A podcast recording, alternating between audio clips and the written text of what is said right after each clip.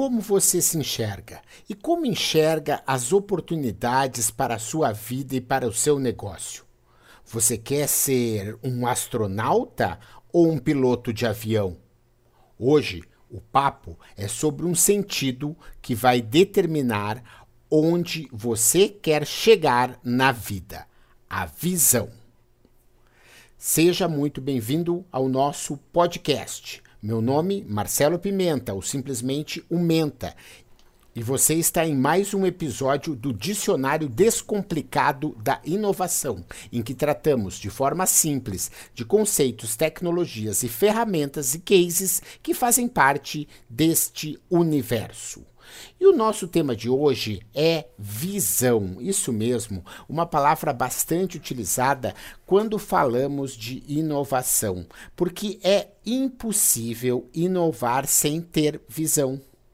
Se você não visualiza como o futuro vai ser, como se você não visualiza um jeito de perceber as coisas, você não vai conseguir fazer que nada aconteça. Porque você não vai ter esta visão de futuro, esta visão da inovação, que vai ser preciso ser compartilhada para que outras pessoas também comunguem dessa visão e te apoiem para chegar lá. Vamos começar com um exemplo que é bastante conhecido de todos, que é da Cacau Show, que hoje é uma das maiores redes de chocolates finos do mundo. Exatamente. A empresa é fruto do comprometimento e da dedicação do seu dono, o Alexandre Costa, o dono e fundador. Na década de 80, aos 17 anos, ele resolveu vender ovos de Páscoa, ovos de Páscoa, na zona oeste da cidade de São Paulo. Para essa venda, ele utilizou o catálogo de produtos que vinha sendo usado por sua mãe, que já era vendedora direta, vendedora dessas chamadas porta a porta. Ela vendia vários tipos de produtos e um desses produtos era a venda ovos de Páscoa e ele resolveu então ela não estava muito satisfeita, estava trabalhando com outras linhas de produtos, não estava muito afim de investir naquele ano em ovos de Páscoa. Ele disse: Não, eu vou vender isso. Ele pegou um catálogo que já existia, né, xerocou esse catálogo, copiou esse catálogo, atualizou os preços e saiu para vender. Ao chegar na fábrica que produziria os ovos, ele descobriu um problema. O catálogo tinha vários tamanhos de ovos, mas tinha um ovo de 50 gramas e esse ovo de 50 gramas tinha sido descontinuado. Exatamente, a fábrica não faria mais esses chocolates, esses ovos desse tamanho.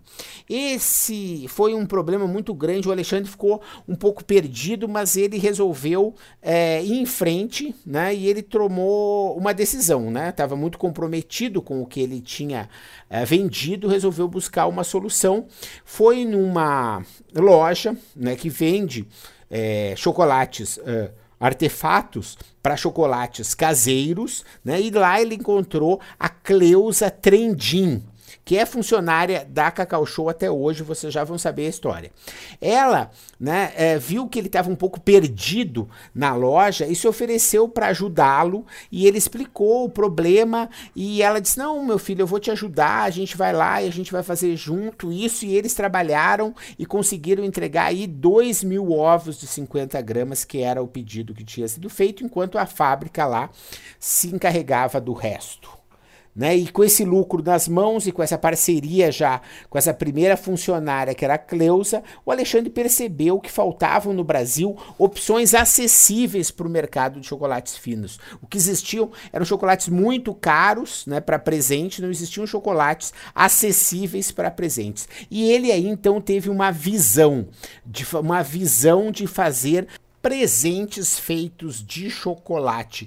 Isso mesmo, a primeira loja do Brasil em uma loja de presentes e esses presentes são feitos de chocolate. E se você for ver, hoje a Cacau Show é uma das maiores empresas que vende presentes para amigo secreto, para aniversário, lembrancinhas para viagem. As pessoas entram mais na Cacau Show para comprar presentes do que para comprar os chocolates para consumo próprio. Claro que eles têm também essa linha de produtos, mas não é o grande diferencial dessa loja. O que a gente está querendo ver aqui é essa visão, a visão do Alexandre de enxergar essa fábrica de presentes e esses presentes feitos de chocolate. E ele começou então e tem essa trajetória que é incrível. E a gente está querendo realmente recuperar isso, essa capacidade de enxergar aquilo que os outros não enxergam.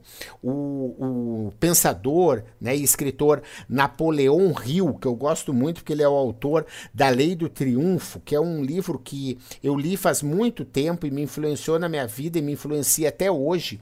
Ele sempre diz assim que tudo começa na nossa mente, né? E qualquer coisa que a nossa mente pode conceber pode ser conquistada. Eu sou muito fã dele, né? Ele faz assim, ó, eu tô pegando aqui a edição que eu tenho para ler alguns trechos, ele diz assim: "Ah, primeiro vem o pensamento, em seguida, a sua organização em ideias e planos. E, finalmente, a transformação desses planos em realidade. O começo, como vemos, está na visão e na imaginação.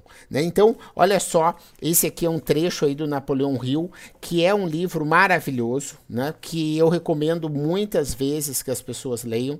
Eu vi que, que tem uma edição mais recente agora nas livrarias e ele vai poder ajudar muito você a chegar lá, porque ele é o que um dos precursores do que hoje se chama autoajuda. Né? Ele é a compilação de um livro, né, de um curso de desenvolvimento pessoal que ele compilou numa forma autoinstrucional, ou seja, que a pessoa mesmo poderia estar tá lendo. Esse livro, ele é muito, muito antigo.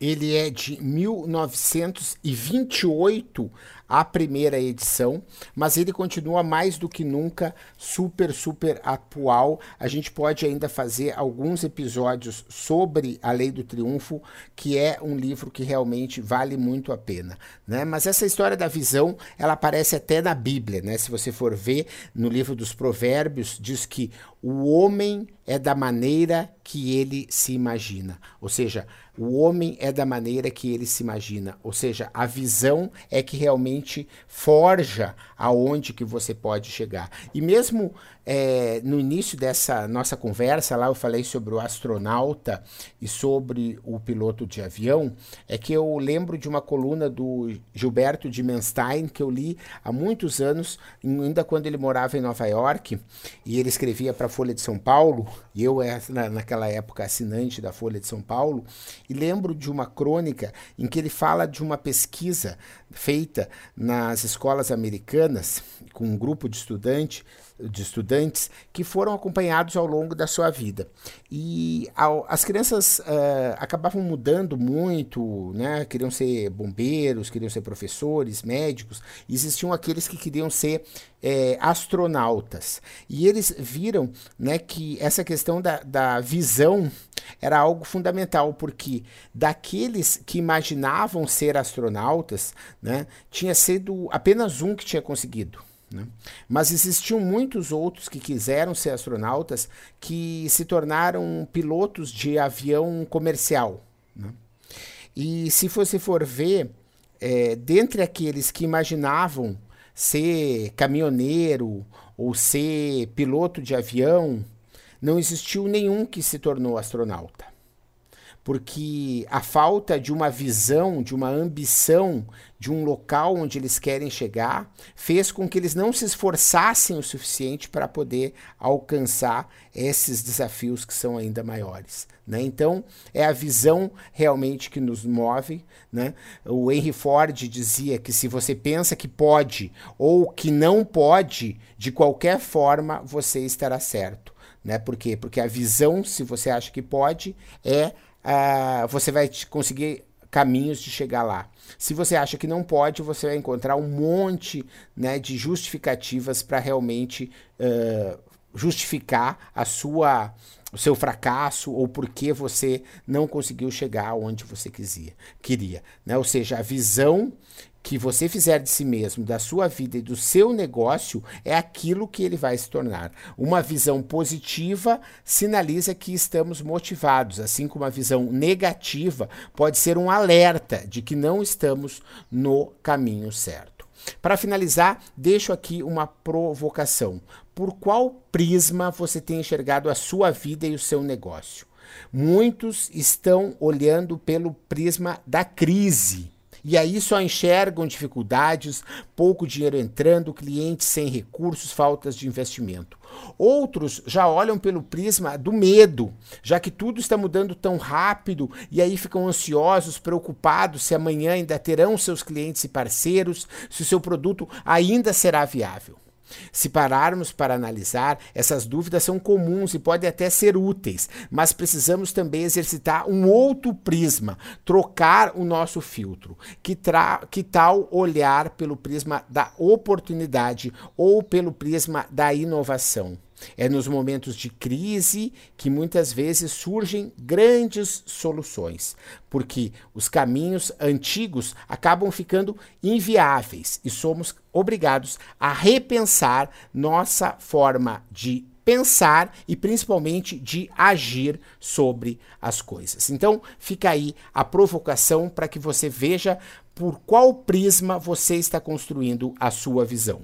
Até a próxima. E esse é mais um episódio do podcast do Dicionário Descomplicado da Inovação. Se você tem alguma contribuição sobre essa palavra ou outros termos a sugerir, aguardo seu comentário. Para acessar outros conteúdos, inclusive acessar nossa newsletter, vá em www.menta90.com.br. Lá você encontra o link para outros textos, podcasts podcasts, vídeos e também um Fale Conosco para receber o seu feedback e as suas sugestões. Muito obrigado e até a próxima.